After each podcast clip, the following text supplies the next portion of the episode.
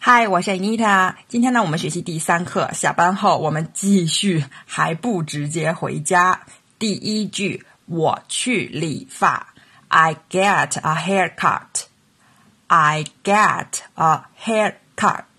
这个 cut 如果要是做动词使用的话，你就可以说 I have my hair cut，或者是 I get my hair cut。洗头发呢是说 I have my hair shampooed。这个 shampoo 呢，它做名词的话就是香波、洗发液的意思。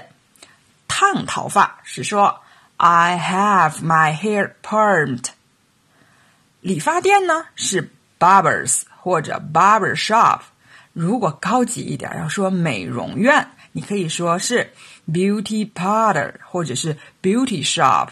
或者 beauty salon 都可以。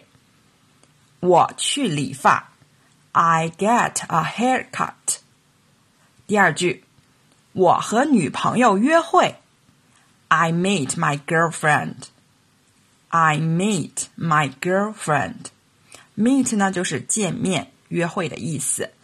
约会时，有的时候我们会 we walk arm in arm，或者 we walk hand in hand， 我们手牵手散步。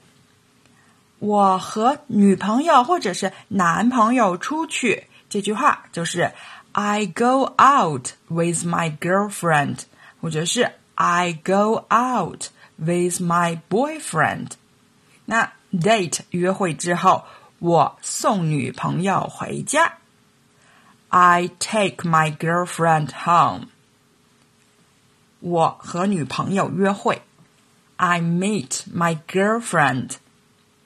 第三句，我去逛街，I go window shopping。I go window shopping。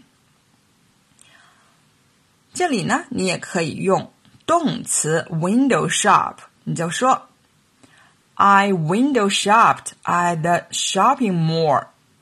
我在购物商场逛街， 或者是你说成 I window shopped at the shopping center。我在购物中心逛街，四处看看，四处逛逛。这个动词你还可以用 look around，或者是 browse around。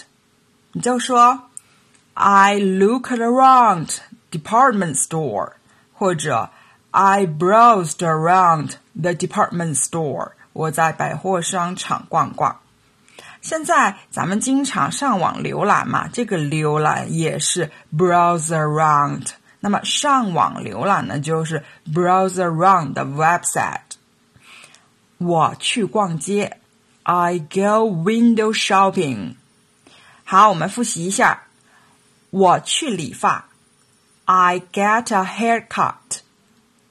我和女朋友约会 ，I meet my girlfriend。